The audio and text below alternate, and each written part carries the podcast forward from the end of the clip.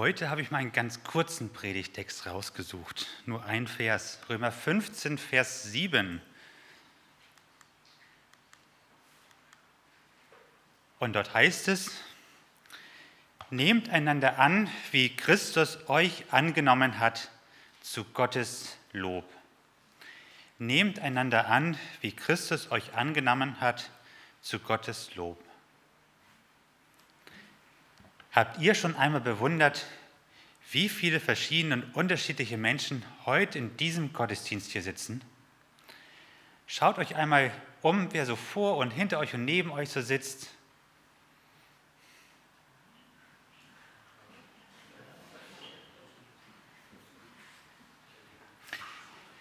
Ich finde es richtig toll, wie viele unterschiedliche Menschen hier sich versammelt haben. Es gibt alte Leute, und es gibt auch junge Leute, sogar Kinder haben wir unter uns.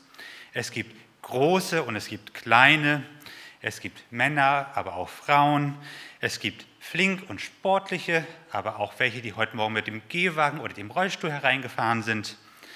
Einige sind sehr schlau und andere sind schon etwas vergesslich.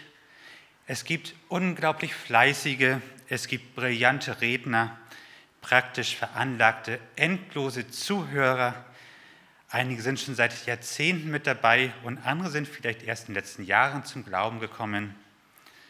Einige haben erstaunliche Kenntnisse in Bibelfragen und einige sind in Basisfragen noch relativ unsicher. Und so ist eine unglaubliche Vielfalt hier in dieser Runde an Menschen zu entdecken. Und das kann eine Gemeinschaft unglaublich bereichern. Wie gesagt, das kann eine Gemeinschaft bereichern. Und genau das ist der Punkt, den Paulus mit diesem Vers aus dem Römerbrief ansprechen möchte. Es kann unsere Gemeinde bereichern, wenn wir uns als eine Einheit verstehen, als den einen Leib Christi. Gott hat uns mit ganz vielen verschiedenen Begabungen und Fähigkeiten ausgerüstet, damit wir uns gegenseitig damit dienen und unterstützen. Gott hat den schwachen Menschen starke Menschen an die Seite gestellt, damit die Schwachen durch die Starken unterstützt werden. Jeder von uns hat ganz viel Potenzial bekommen, womit er die Gemeinde bereichern kann. Und die einzige Frage lautet dabei nur, sind wir in unseren Gemeinden ein Team oder Versammlungen von Einzelpersonen? Und das Gleiche kann man auch auf die Allianzebene übertragen. Nehmen wir die Geschwister aus den anderen Gemeinden auch an und sind wir mit ihnen ein Team, ein Leib Christi, auch wenn sie vielleicht anders sind wie wir? Die Realität in unseren Gemeinden sieht ganz leicht anders aus. Da gibt es vielleicht die jüngeren Leute, die noch gar nicht den Schatz in den älteren Leuten entdeckt haben, weil man die Senioren einfach irgendwie übersieht, aber natürlich auch in die andere Richtung. Da ärgert sich vielleicht manch ein älterer Mensch auch dann über die jungen Leute, über die Lieder, die sie vielleicht mal wünschen. Oder was ist, wenn vielleicht mal ein kleines Kind nicht ganz so ruhig auf dem Platz sitzt? Und auch kommt es unter uns Christen vor, dass wir ganz schnell in Konflikte geraten. Und statt sich zu versöhnen, geht man sich aus dem Wege. Im Extremfall verlassen sogar Einzelne die Gemeinden. Manchmal trennen uns auch theologische Diskussionen ist nun der Samstag oder der Sonntag der richtige Tag für den Gottesdienst? Und selbstverständlich haben natürlich wir die richtige Erkenntnis. Das ist natürlich immer klar. Und auch in Alltagsfragen treten ganz schnell Probleme auf. Darf man beispielsweise die Waschmaschine am Sonntag laufen lassen? Ja oder nein? Die einen sind von dem Ja ganz stark überzeugt und die anderen mit genauso großer Gewissheit von dem Nein. Und so sehen wir Gründe, weshalb wir uns aus dem Wege gehen können, sind ganz schnell zu finden. Und das selbst unter uns Glaubensgeschwistern. Und das sind alles nur so Beispiele, wie immer wieder unsere menschliche Natur hervorkommt. Statt eines liebevollen Miteinanders rutscht man immer wieder ganz leicht in ein Gegeneinander. Manchmal passiert das ganz bewusst, weil einem das Handeln oder das Wesen des anderen irgendwie nicht zusagt.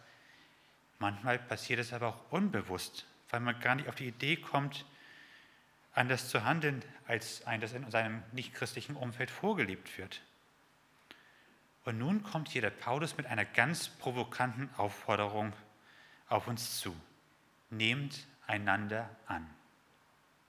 Und zwar egal, wie der andere ist, egal wie komisch er ist oder wie der andere denkt, ob in unsere Nase passt oder nicht. Paulus fordert uns einfach auf, uns bedingungslos anzunehmen. Und zwar alle, ohne Ausnahme. Was Paulus wohl dazu sagen würde, dass wir hier in Großreschen immerhin neben zwei großen Kirchen noch drei weitere kleine Gemeinschaften haben und dass wir vielleicht sogar auf manche trennende Punkte sogar stolz sind.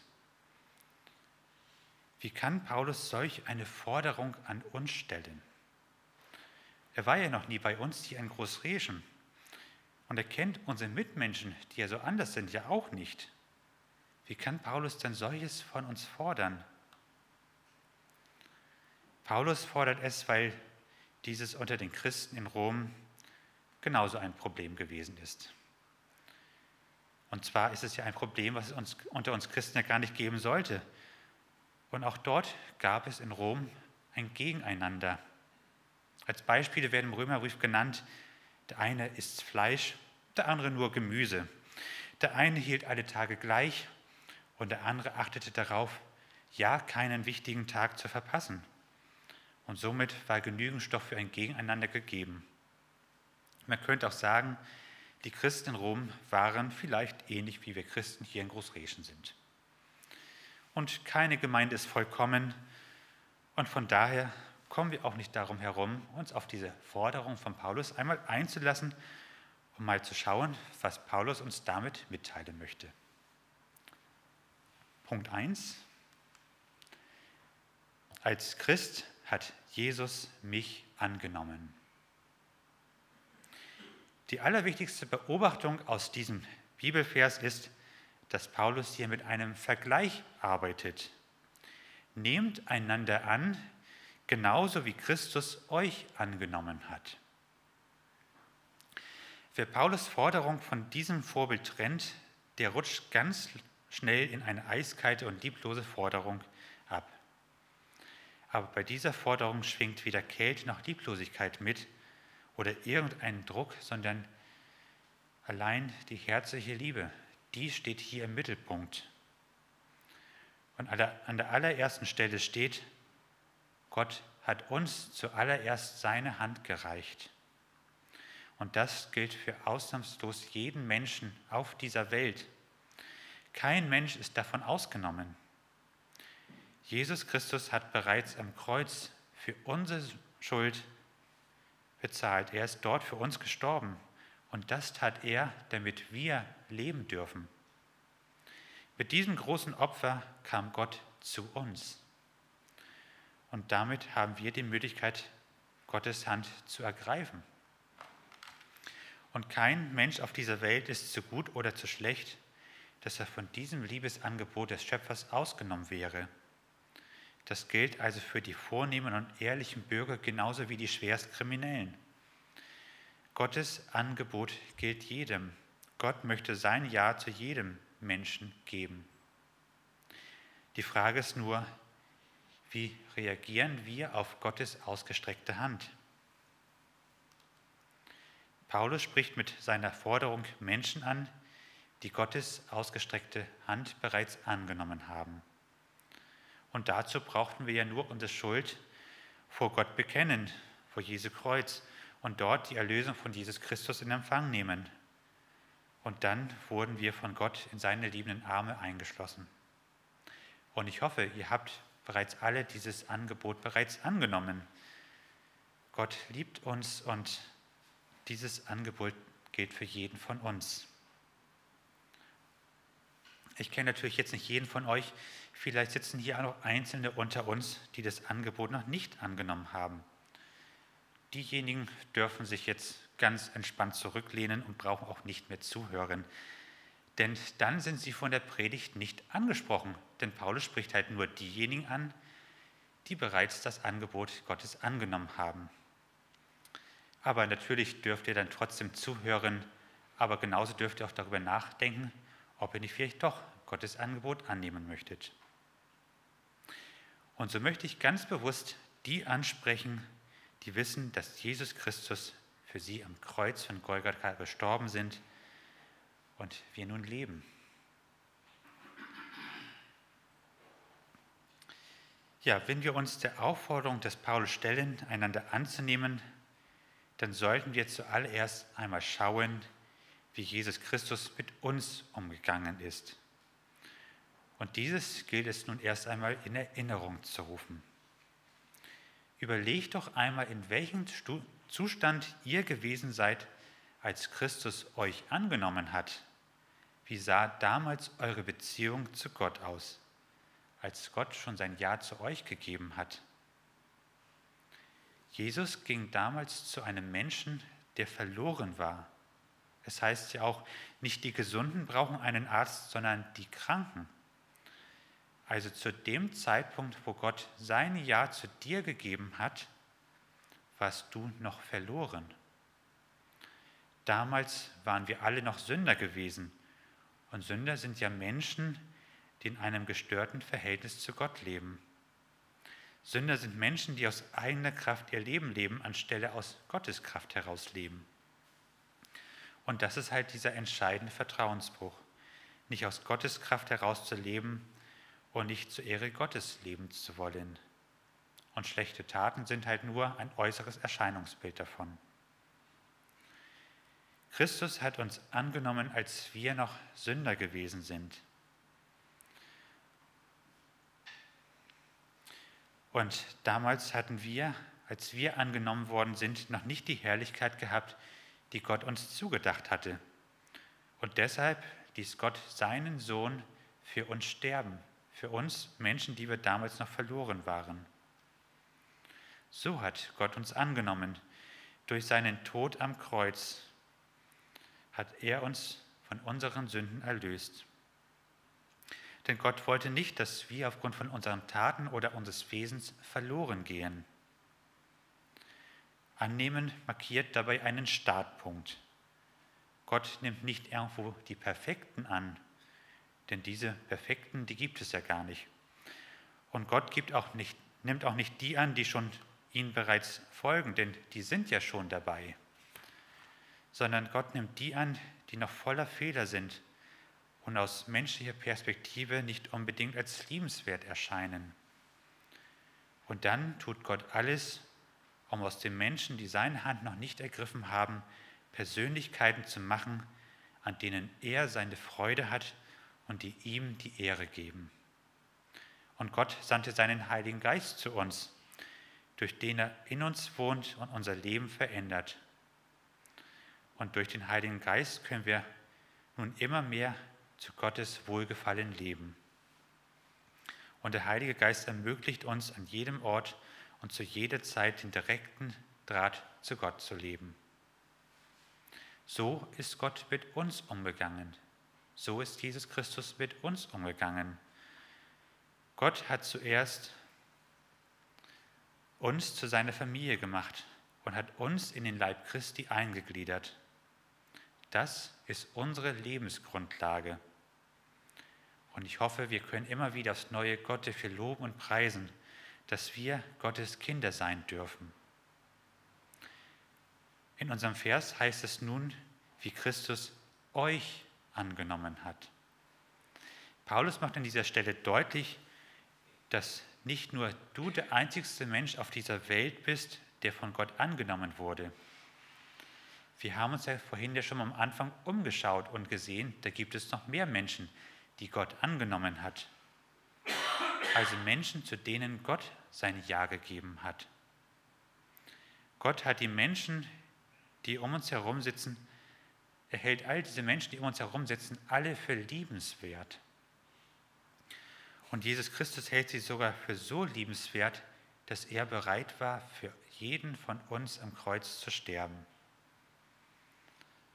Und zwar auch für diejenigen, die wir vielleicht als etwas komisch empfinden oder auch vielleicht nicht mögen, weil sie vielleicht anders denken wie wir. Und wer sind wir, dass wir vielleicht einen Bogen um einen Menschen machen, zu dem Gott sein Ja gegeben hat. Wer sind wir, dass wir uns nicht auf die Seite des Menschen stellen, den Jesus Christus bereits angenommen hat? Paulus Argumentation kann man auch so verstehen. Wenn Gott dich angenommen hat, dann nehme ich dich auch an. Vielleicht denke nun jemand, der andere ist aber doch so viel anders wie ich oder irgendwie komisch, mit dem kann ich irgendwie nichts anfangen. Dann möchte ich dich einladen, einmal darüber nachzudenken, warum Jesus Christus es für richtig hält, diesen Menschen anzunehmen und warum er es für richtig hielt, diesen Menschen dir zur Seite zu stellen. Hast du schon mal erforscht, wer er oder sie ist, der dir vielleicht so fremdartig erscheint und dem du dem, am liebsten aus dem Wege gehen möchtest? Was hat er für Stärken oder auch für Schwächen? Jeder Mensch ist irgendwie einmalig von Gott gemacht. Und so wie Christus dich angenommen hat, so hat er auch deinen Nächsten angenommen und ihn dir zur Seite gestellt. Darum nimm auch deinen Nächsten als ein Geschenk Gottes an. Und die Forderung des Paulus hat ein ganz konkretes Vorbild. Handle so, wie Christus mit dir umgegangen ist. Dieses Vorbild sollten wir immer wieder zunächst bedenken, wenn wir uns mit dieser Forderung des Paulus beschäftigen. Zuallererst hat Christus uns angenommen. Das ist aber nicht der einzigste Aspekt, der in diesem Vers wichtig ist. Punkt 2. Als Christ lebe ich zur Ehre Gottes.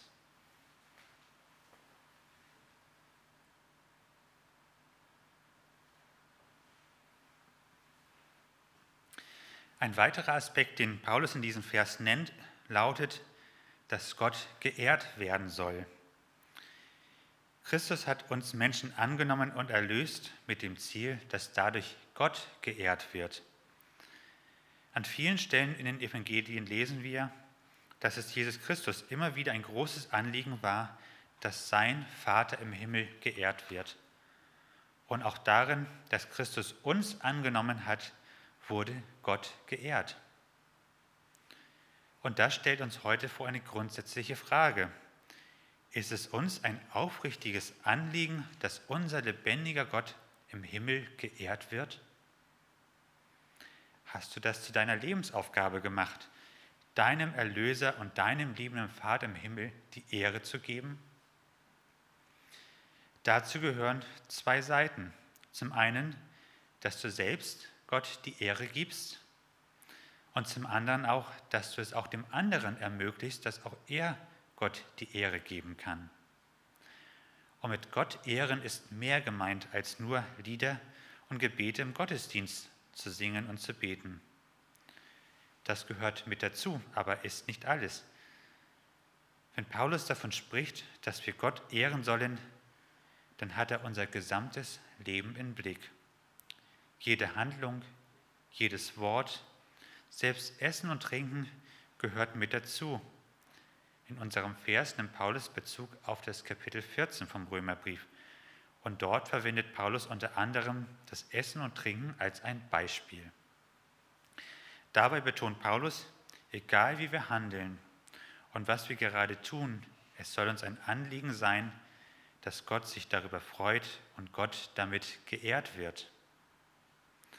In Rom war es so, dass manche Christen dort Fleisch gegessen haben kein Fleisch gegessen haben, weil sie sich unsicher waren, ob nicht vielleicht dieses Fleisch irgendwelchen fremden Göttern geopfert war. Und weil sie Gott allein die Ehre geben wollten und am keinen Götzendienst teilhaben wollten, verzichteten sie ganz bewusst auf Fleisch. Ihnen war die Ehre Gottes so wichtig, dass sie ihren Appetit auf Fleisch zurückgestellt haben und vegetarisch lebten. Und so gaben sie Gott damit die Ehre. Und so danken sie Gott für das leckere Obst und Gemüse und Paulus lobt dieses, wo dieses mit Freude im Herzen getan wird.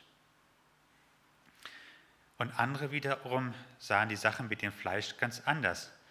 Sie waren der Überzeugung, dass es außer Gott gar keine anderen Götter gibt und damit kann man ja auch Fleisch gar keinen anderen Göttern opfern. Und von daher haben sie mit gutem Gewissen sich beim Fleisch bedient. Und auch sie danken Gott für dieses leckere Essen und freuten sich daran, weil sie dieses leckere Stück Fleisch aus Gottes Hand empfangen haben. Und genau wie die andere Gruppe haben auch sie ihre Entscheidung mit Blick auf Gott getroffen. Auch wenn sie zu einem ganz anderen Ergebnis kamen. Und auch dieses Verhalten wird von Paulus gelobt. Beide Gruppen handeln also richtig, die, die Fleisch essen und die, die kein Fleisch essen. Und beide Gruppen handeln richtig, weil sie ihre Entscheidung im Blick auf Gott gefällt haben. Und das Gleiche gilt auch für andere Themen. Sollen wir nun den Sabbat oder den Sonntag feiern oder darf man noch flexibler sein? Darf man nun am Sonntag die Wäsche waschen oder nicht? Egal welches Thema man anschneidet, überall gilt derselbe Maßstab. Wenn ich etwas tue oder etwas nicht tue, ehre ich ganz bewusst Gott damit? Entscheidend ist allein der Wunsch, mit meinem ganzen Leben Gott die Ehre zu geben. Wobei Gott in seinem Wort natürlich auch ganz klar gesagt hat, was ihm wohlgefällt und was auch nicht. Das sollte natürlich immer im Blick behalten. Wenn du aber davon überzeugt bist, dass dein Handeln vor Gott richtig ist und dadurch Gott geehrt wird, dann darfst du mit gutem Gewissen dieses tun bzw. auch sein lassen.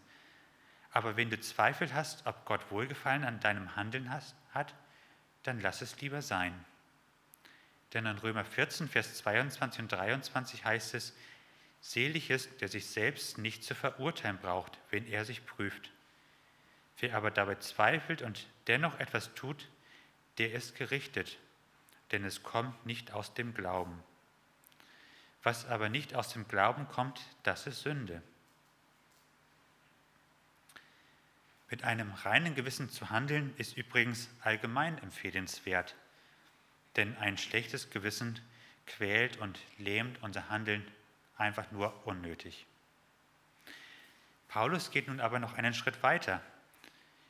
Er macht darauf aufmerksam, dass es nicht nur darum geht, dass ich Gott die Ehre gebe, sondern auch Gott, auch mein nächster Gott mit reinem Gewissen die Ehre geben kann. Wenn andere von meinem Handeln erfahren, was denken sie dann? Steigen sie dann ins Lob Gottes mit ein? Oder gebe ich sogar mit meinem Handeln einem anderen den Anstoß, dass andere Menschen in ihrer Beziehung zu Gott verunsichert werden? Ich stelle mir die Situation in Rom einfach mal folgendermaßen vor. Da trifft man sich zu einem Gemeindefest und man sitzt gemütlich beim Essen zusammen und einige genießen dort ein vorzügliches Gemüsegericht. Und der andere sitzt daneben und genießt sein leckeres Stück Fleisch. Und dieser andere, der schwärmt davon, wie lecker doch dieses Stück Fleisch ist. Und irgendwann kommt der Bruder, der erst vor wenigen Monaten zum Glauben gekommen ist und aus tiefster Überzeugung Gott zur Ehre vegetarisch lebte, zu der kann der Versuchung nicht mal widerstehen und bedient sich auch beim Fleisch. Und wie ist das auch wirklich köstlich? Doch dann schlägt sein Gewissen an. Ich wollte doch mein Leben vor Gott reinhalten, um Gott damit die Ehre zu geben. Und nun habe ich doch wieder beim Fleisch zugelangt, das möglicherweise vielleicht doch unrein gewesen ist. Und dann quälen ihm die Gewissensbisse. Und der andere hat überhaupt kein Verständnis dafür. Was ist denn am Fleischessen bitte sehr so schlimm? Nehmt einander an, liebt euch gegenseitig. Nehmt Rücksicht auf die, die anders denken wie ihr.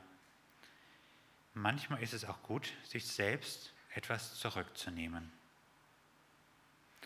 Gott hat uns durch Jesus Christus alle zu seinem einzigen Leib zusammengestellt. Wir sind ein Team. Und Gott hat große Freude daran, wenn wir füreinander da sind und uns gegenseitig erbauen. Ziel sollte es von uns allen sein, dass jeder von uns auf seine Art Gott loben und ihm die Ehre geben kann. Und wenn der Starke sich zurücknimmt, damit der Schwache sich entfalten kann, ist das nicht ein Ausdruck von persönlicher Stärke? Und wenn der Schwache dem Starken die, die Möglichkeit bietet, seine Begabungen und Fähigkeiten zu leben, dann dürften sich doch eigentlich beide freuen, oder nicht? Die Frage ist allein, inwieweit ist es mir persönlich ein Anliegen, dass Gott geehrt wird? Und zwar nicht nur von mir, sondern auch und auch nicht ausschließlich von dem anderen, sondern von uns zusammen und von jedem mit einem reinen Gewissen. Christus hat ja jeden von uns angenommen, damit wir gemeinsam Gott die Ehre geben. Was heißt es nun aber konkret für uns heute, den Nächsten anzunehmen? Punkt 3. Wie Christus mich annahm, so nehme ich auch dich an. Leicht könnte man nun sagen, wir sind hier in Großreschen doch ein paar Dutzend Christen. Und dazu gehören, ja auch dazu gehören wir ja auch verschiedenen Gemeinschaften an. Da ist es auch gar nicht möglich, mit jedem eine enge Gemeinschaft zu pflegen. Und dann könnte man daraus die Schlussfolgerung ziehen, sich auf die Leute zu beschränken, die einem sympathisch sind und zu denen man eh einen guten Draht schon hat. Aber das wäre genau der falsche Schluss. Jesus sagte einmal zu seinen Jüngern in Lukas 6, Vers 32 folgende, Und wenn ihr die liebt, die euch lieben, welchen Dank habt ihr davon? Denn auch die Sünder lieben ihre Freunde. Und wenn ihr nur denen Gutes tut, die auch Gutes, die euch Gutes tun, welchen Dank erwartet ihr dafür? Das tun auch die Sünder. Unsere Aufgabe ist es, auch die Geschwister mit Liebe anzunehmen, die uns unsympathisch sind. Wir sollen also auch die Menschen annehmen, mit denen wir nicht umzugehen wissen. Jesus formuliert es einmal ganz zutreffend, daran wird jedermann erkennen, dass ihr meine Jünger seid, wenn ihr Liebe untereinander habt. Und mit annehmen ist mehr gemeint, als nur jemanden freundlich guten Tag zu sagen, aber sonst ihn zu ignorieren. Annehmen meint auch ernsthaft danach zu fragen, wie es dem anderen geht. Annehmend meint auch zu schauen, wie man den anderen in seiner Situation unterstützen kann. Welchen Beitrag kann ich leisten, dass der andere in seiner Beziehung zu Gott wächst? Und was kann ich tun, damit der andere Gott mit Freude loben kann? Und da das Ganze auf Gegenseitigkeit beruht, braucht keiner die Angst zu haben, selber dabei zu kurz zu kommen. Denn schließlich haben ja auch die anderen dann dich im Blick. Und die sorgen dann auch dafür, dass es auch dir gut geht und dass auch du Gott vom ganzen Herzen loben kannst. So sollten wir uns nur davor hüten, ausschließlich die Menschen im Blick zu haben, wo wir selber für uns Gewinn erhoffen. Und so möchte ich einmal ganz bewusst der jungen Generation Mut machen, geht auch mal auf die älteren Geschwister zu profitiert auch von ihnen. Sucht die Gemeinschaft mit ihnen, ladet sie mal zu euch nach Hause ein oder besucht sie einfach mal, aber nehmt auch Rücksicht auf sie, wo sie es brauchen. Denn Christus hat ja auch zu den alten Menschen sein Ja gegeben. Und das Gleiche möchte ich auch die älteren Geschwister ermutigen. Geht und schätzt Seht und schätzt auch die jüngere Generation und fördert sie auch. Die jungen Leute, die Kinder, da haben wir noch mehr Kinder, auch die Erwachsenen, die jungen Erwachsenen und die Eltern, denn sie sind schließlich die Stütze für die Gemeinden, dann, wenn ihr nicht mehr könnt. Und freut euch mit ihnen, fördert sie, wo ihr es könnt und lasst sie auch an eurem Leben teilhaben. Habt Geduld mit ihnen, wenn sie auch vielleicht mal ein Lied wünschen, was nicht ganz nach eurem Geschmack ist. Denn Christus gab auch zu den jungen Menschen sein Ja.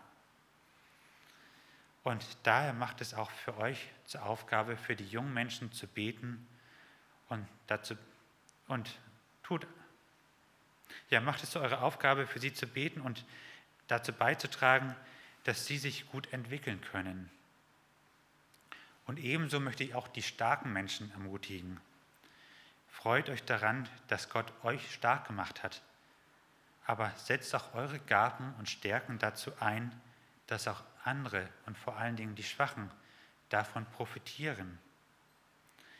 Nutzt es, um das Lob Gottes zu mehren, aber werdet dabei auch nicht überheblich, sondern tragt die Schwachen, wo sie es brauchen. Nehmt euch auch da zurück, wo vielleicht eure Stärke andere in Not bringt. Und das Gleiche möchte ich auch die ermutigen, die sich schwach fühlen, vielleicht aufgrund von Alter oder Gesundheit, aber auch die, die sich vielleicht noch jung im Glauben fühlen. Freut euch daran, dass Christus sein Ja zu euch gegeben hat. Freut euch daran, dass Gott euch starke Geschwister an die Seite gestellt hat, die euch stärken und ermutigen können.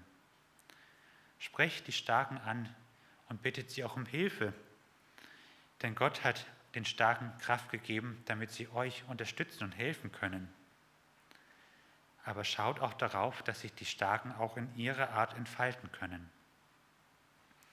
Und denen, die Erkenntnisse haben, die andere nicht haben, lasst auch mal verschiedene Ansichten nebeneinander stehen.